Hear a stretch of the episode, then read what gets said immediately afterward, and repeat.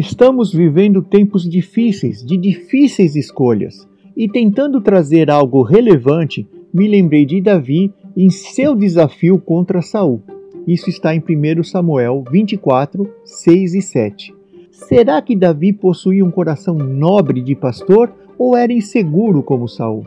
Será que Davi escolheria o caminho mais fácil para obter o seu reino matando Saul? Ou será que Davi permitiria algo maior da parte de Deus, que Deus estabelecesse um reino eterno através dessa prova?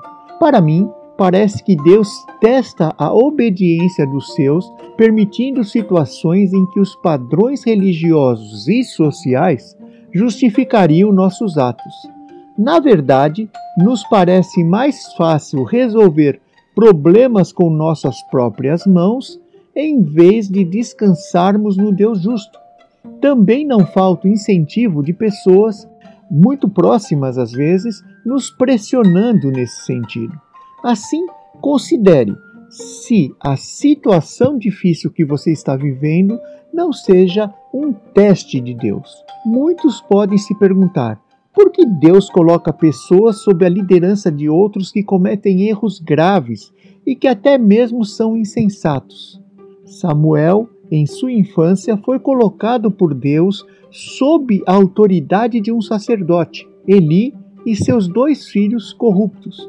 1 Samuel 2 a 5. Muitos crentes hoje ficariam ofendidos e buscariam outras igrejas, contando ainda como se livraram de tão maléfica liderança. Contudo, o jovem Samuel compreendia que servia a Deus e não aos homens. Sabia que Deus era capaz de lidar com seu próprio servo Eli e o serviu da melhor maneira possível, sem tentar julgá-lo ou corrigi-lo. Considere ainda que a correção revelada foi da parte de Deus e não de Samuel. Jesus é o único pastor perfeito. Veja esse texto que está em Isaías 55:12. Saireis com alegria e em paz sereis guiados.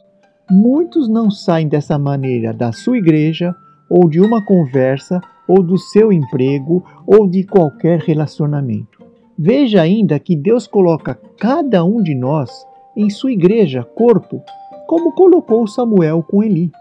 E isto ele faz como ele escolhe.